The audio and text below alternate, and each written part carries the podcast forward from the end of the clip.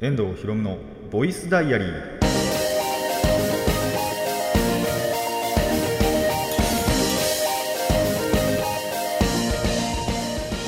ラジオの前の皆さんこんにちは。遠藤博夢のボイスダイアリーパーソナリティの遠藤博夢です。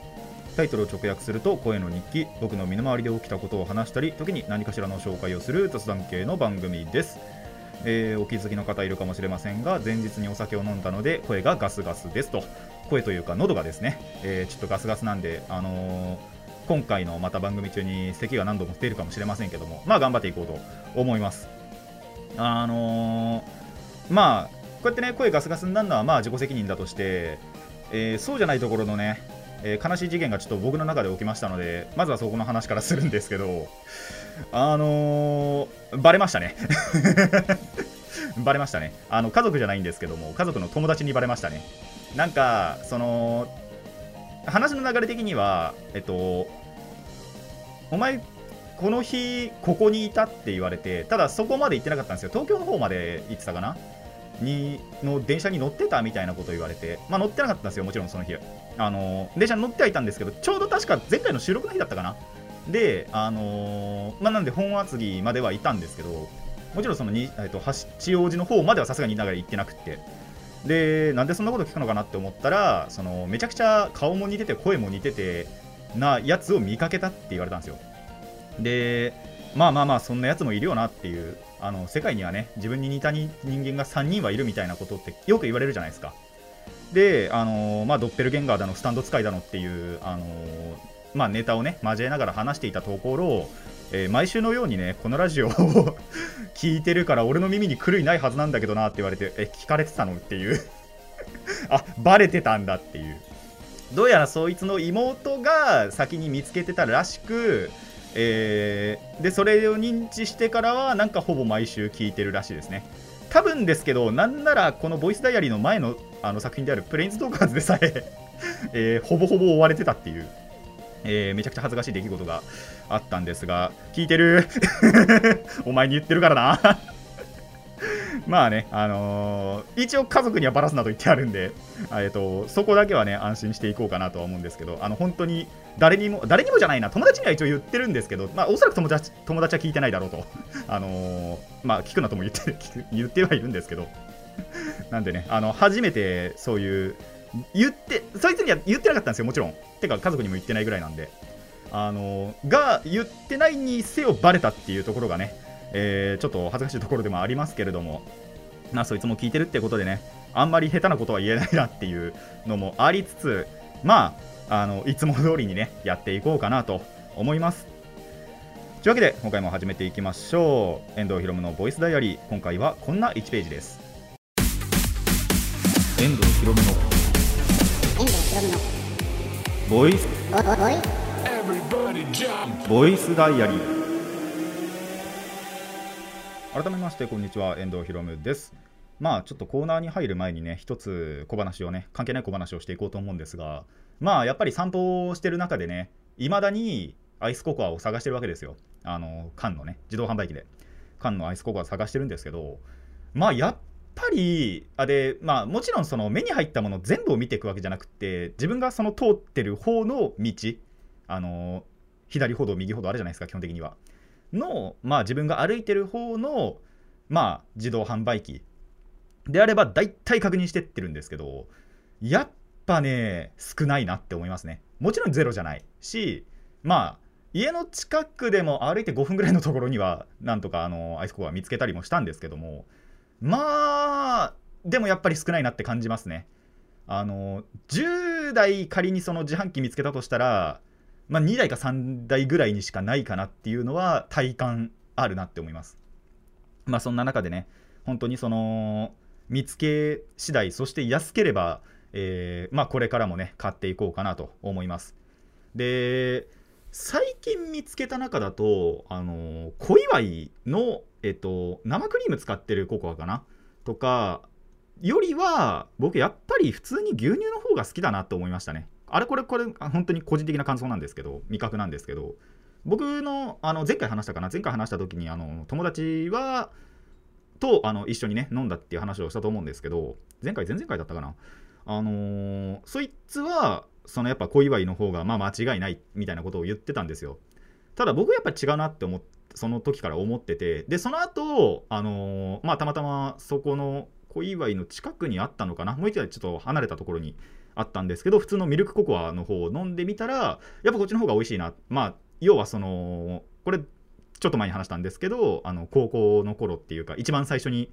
アイスココアを飲んだ時の感動の味とやっぱ似てた。それがやっぱ普通にミルク使ってた方のアイスココアだったんですよね。生クリームじゃなくて。だったんでまあそういうところの補正もあってやっぱりそっちの方が美味しかったかななんていうのは思いましたね。でそう局長さんのおすすめがジョージアのアイスココアだったんですけどあれたっけんすわ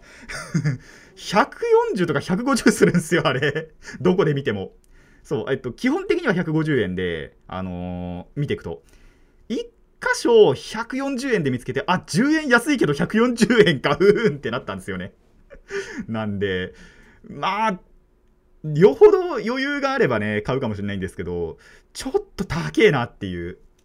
思いもあるのでまあ飲むのはもしかしたら先になるかもしれません。ただあまりにもあのー我慢できなかったら買うかもしれないっていうね。まあ本当にいろんなココアありますので皆さんもね好きなココアありましたら、えー連絡お待ちしております。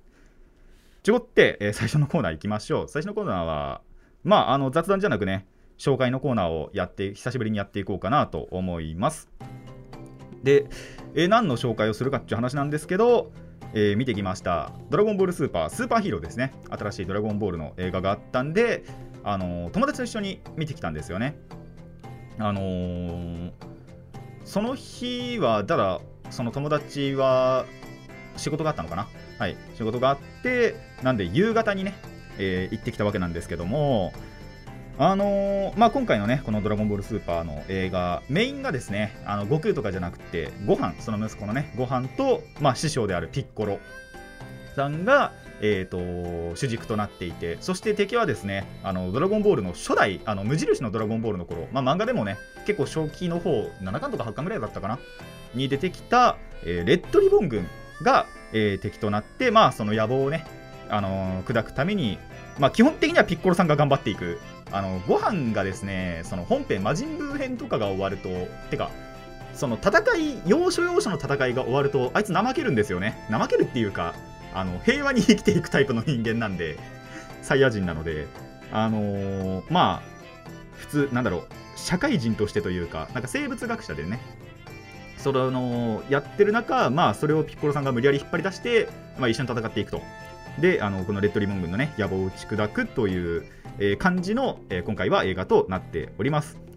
で、一番言いたいところなんですけど、今回のこの映画に関して、あのーマジで懐かしのネタが満載なんですよ、本当に。それこそ僕とその一緒にいた友達は、本当に漫画とかから読んでるタイプの人間で、ドラゴンボールはね。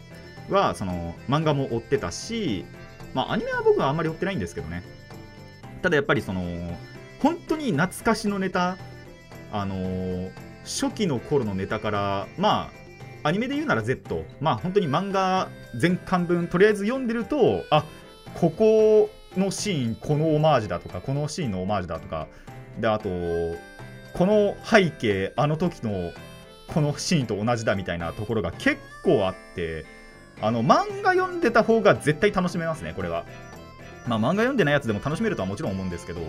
読んでると読んでないこれ絶対違うなって思うぐらいネタがいっぱいあったりして。なんでまあぜひともね漫画を読んでから行くことあのー行くことはおすすめしますねこれは。あの前回読んだ方がいいと思います。で多分本当にその各所各所からネタがなんだろう散りばめられているのであまあもちろんアニメで追ってもいいなとも思うんですけども多分アニメを追うと大変なことになるんで漫画の方がおすすめかなと。漫画なら47巻分48だったかな。で確か「ドラゴンボール」って済むはずなので。でスーパーを追うよりはやっぱりその初期のあのー一番最初に連載されていた「ドラゴンボール」を追うとその今回のねこのスーパーヒーローの映画の中でえー、とあここのシーンこれだっていうのがあったりしてまあ映画の後にそれを友達と答え合わせするのがすげえ楽しかったですね。なんで、えーそこはねやってみてほしいなと実践してみてほしいなと思います。であと敵キャラの魅力ですね。今回そのメインの敵キャラとしてガンマ1号ガンマ2号っていうあのまあドラゴンボールでおなじみの人造人間が出てくるんですけどもこの、まあ、1号2号すげえいいキャラなんですよ。あの敵キャラとしてもちろん出るんですけどまあ結構最近よくあるじゃないですか。すごいなんで魅力のある敵キャラ。あの群を抜いてますねこれ。中の人のある影響もあるんだと思うんですけど。とにかくなんだろういいやつだなっていいやつらだなっていう感じがあるので敵としているのがね本当に惜しいぐらいのキャラなんですけども、えーそんな1号2号とのね戦闘シーンもね結構やっぱ迫力があってあのーマジでその 3D を、まあ、3D で見たわけじゃないんですけどやっぱその最近そういう戦闘シーンって CG で作られることがおそらく多いんですよね。なんであの酔いとね明滅あの結構フラッシュするシーンもあったりするんでその辺に弱い方はちょっと注意ご注意してくださいっていうぐらい激しいバトルシーンもあるので、えーその辺なんかもねすごいあの魅力的なというかこの映画のまあやっぱドラゴンボールといえばバトルなんでねそれの進化はやっぱり体感してほしいかなと思います。あの総括するとですねパンちゃんが可愛いです。いきなり何の話をするんだと思うかもしれないんですけど、えー今回のね今回のっていうかえっと前回の映画から言わしたのか、まあ、今回の映画ではですねあのーご飯とビーデルの娘であるパンちゃんもね出てきて。でそのパンちゃんがやっぱりそのお父さんのねご飯と同じくピッコロさんに修行をつけてもらうっていうシーンから始まるんですけど。まあ全編通してこのパンちゃん可愛いんですよ。もうあの最初に出てきたところからああロリコンになるっていうなるぐらいあのマジでパンちゃん可愛かったんで、まあ、そこもやはりねあの 注目していただきたいなと。あのロリコンになりたい方はとりあえずこの映画見ればいいと思います。どんな誘い方だよって話ですけどね。ただあの事実だと思うのでぜひそこもね注目してみてください、えー改めてね 真面目な総括をしますと、えーマジで漫画は追った方がいい、えー漫画、えー、と作品だしでやっぱりそのネタがね本当に要所要所散りばめられてるんでそのなんだろうまあ答え合わせじゃないですけどもお友達とかとするのはすごい楽しいんじゃないかなと。まあ実際やっぱ僕も友達とやっててたのそのこのシーンこうだったよねっていうのを言うのはすごい楽しかったんで、えーそこは一つ一つ追っていってほしいなとも思いますしじゃあ漫画読んでなきゃねあのー見ちゃいけないのかっていうとそんなことはなく普通に映画単体としてもねまあ話の筋は通ってるんですけどピッコロさん悪役だろみたいなところもシーンもあったりするんですけどもあの戦闘シーンとかだったりとかそのキャラ同士の掛け合いだとかっていうのはすごい面白かったのでまあドラゴンボールスーパーからでもね追ってるっていう方はまあ見ていいんじゃないかなと思う作品だったのでまあ気になっててまだ見てないという方はですねぜひ、えー見ていただきたいなと思います。多分なんですけど僕こういう映画の紹介の時って全く同じことしか言ってないんでね。あのまあ今回もこういうレビューかよって思われるかもしれませんがまあ事実なんでねあのぜひとも漫画を本当に追っててっていう方はやっぱり絶対見た方がいいなと思いますし、まあ、そうじゃなくても、あの楽しめる作品になっておりますので気になったらぜひ見てみてください。以上、えー今回は「ドラゴンボールスーパースーパーヒーロー」の紹介でした。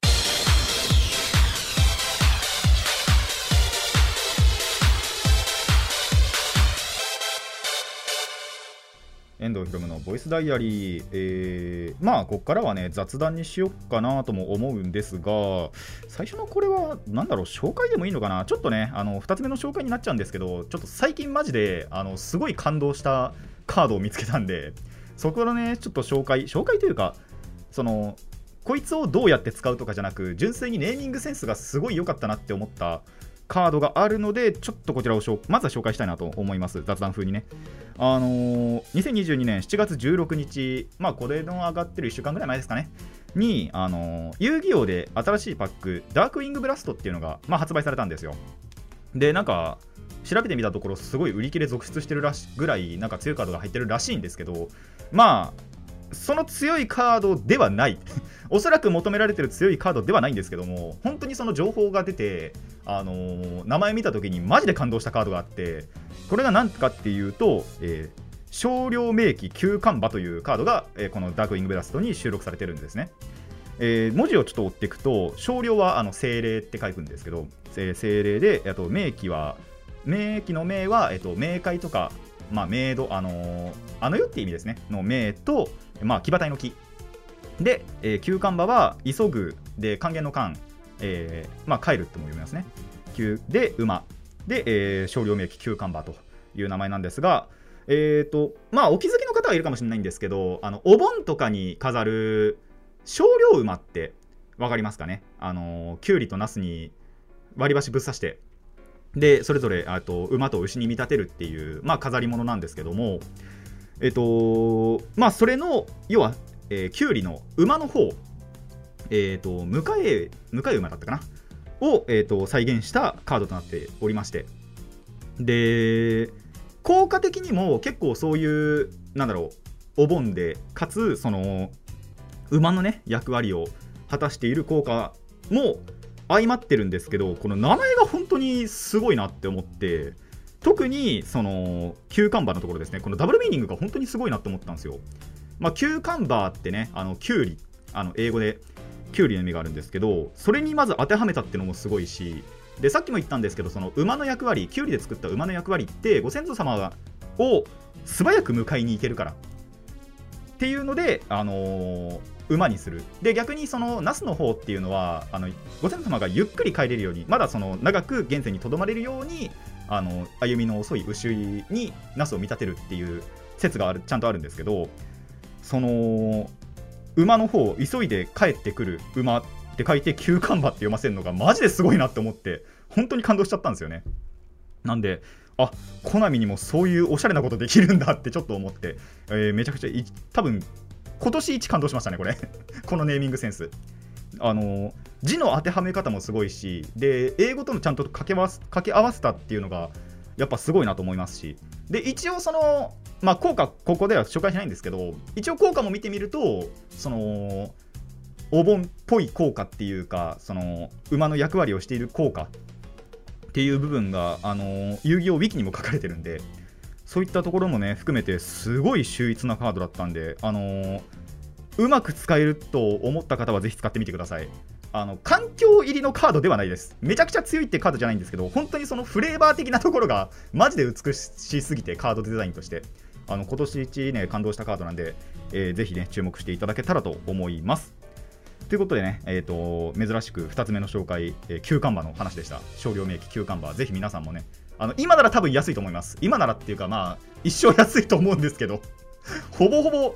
まあ何に使われるとか多分本当になんだろうそういうコンボデッキ環境デッキに入らないカードなんで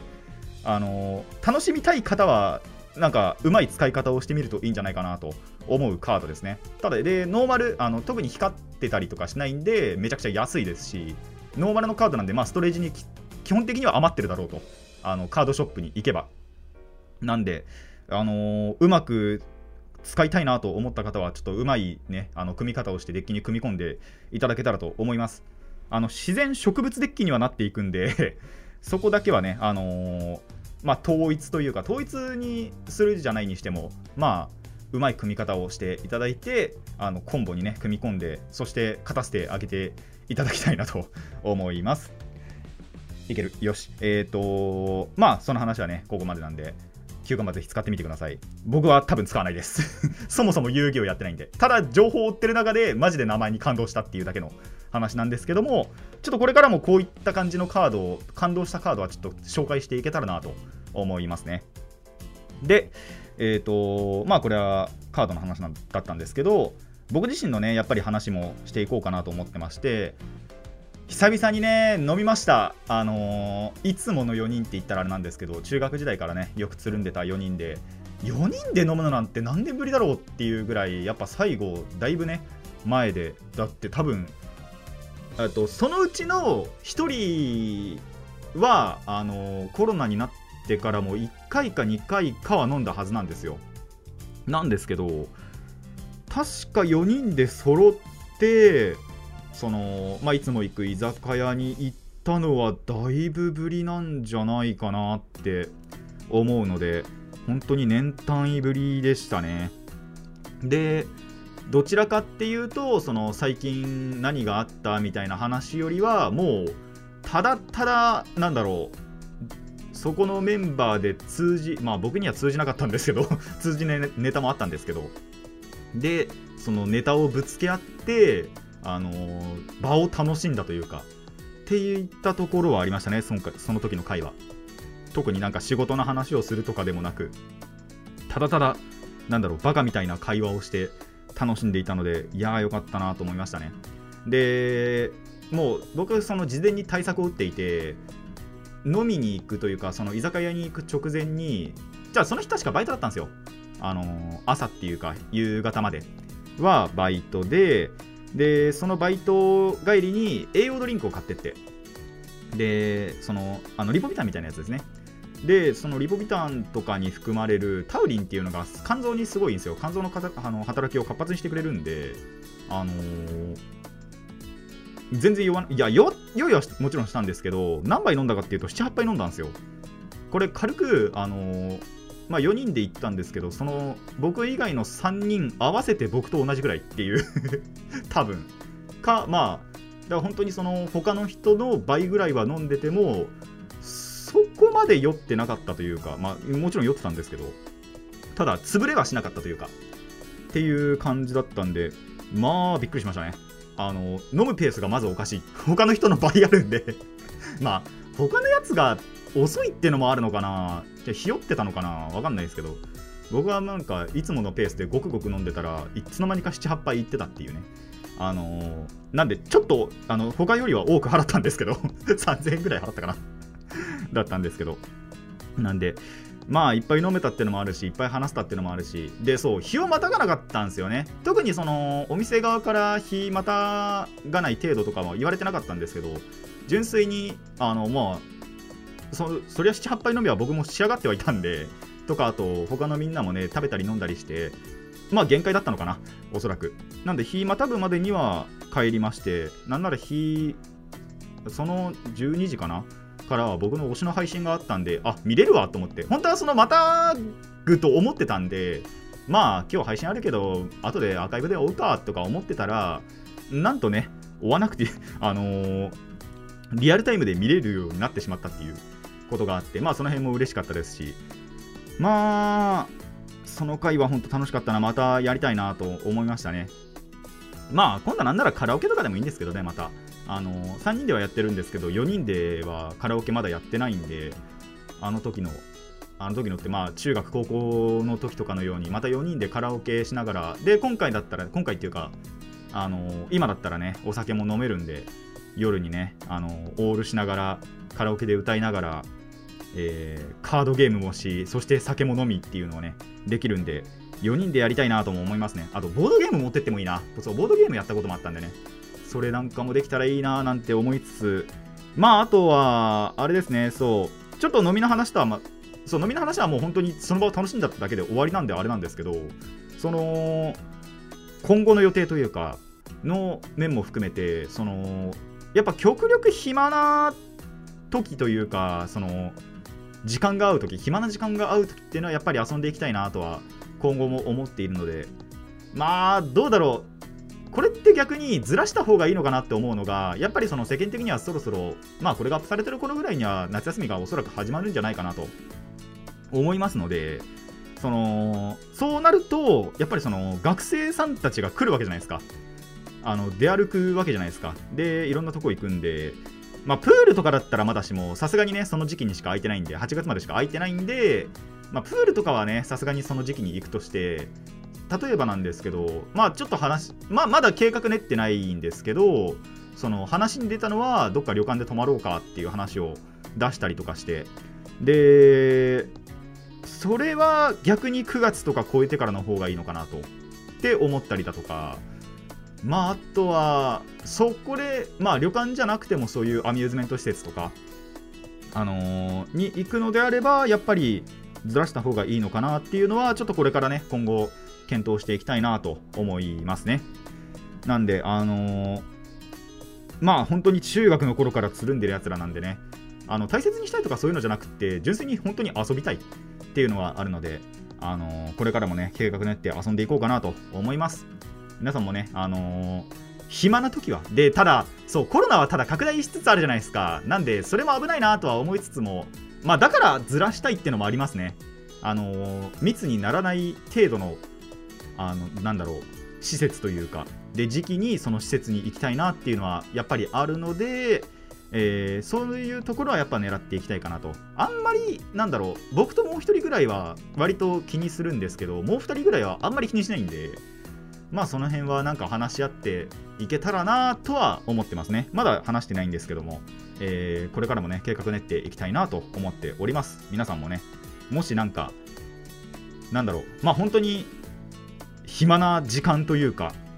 あってその友達とね会える時間がありましたらまあ極力やっぱり遊んでいくとね心満たされるんでぜひぜひあの合わせてねで遊んだりなんだりしてみてください。以上雑談でした。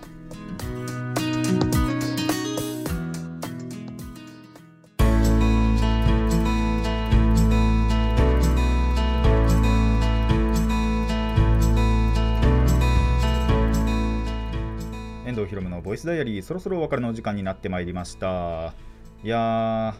早速ね あのネタにしていくんですけども。そ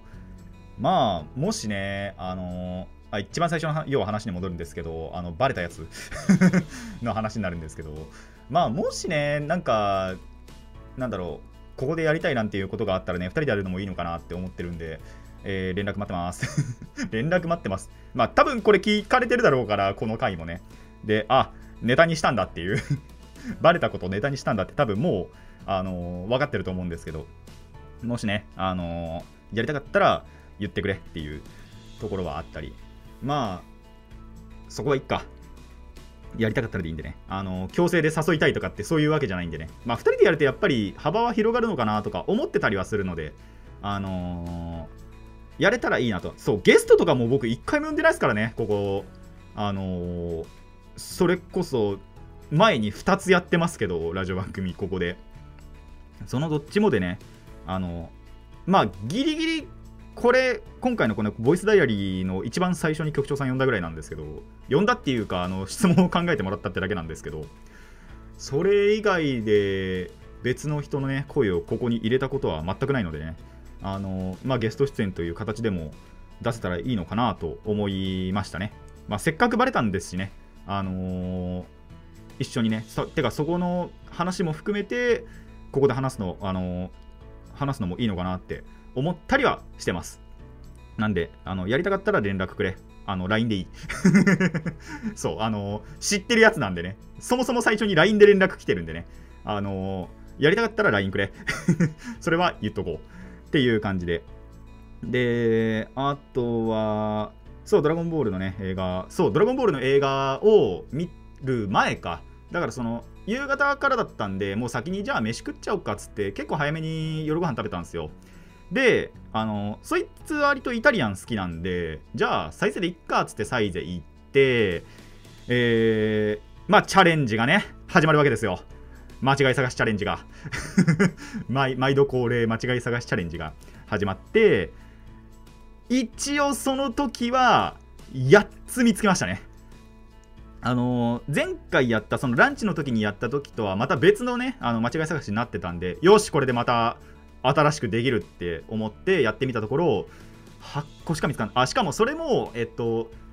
商,、えっと、商品ってスパゲッティが来るまではには、えっと、7個見つけてでその後あのーまたそれを食べきるまでもあのーやったんですよ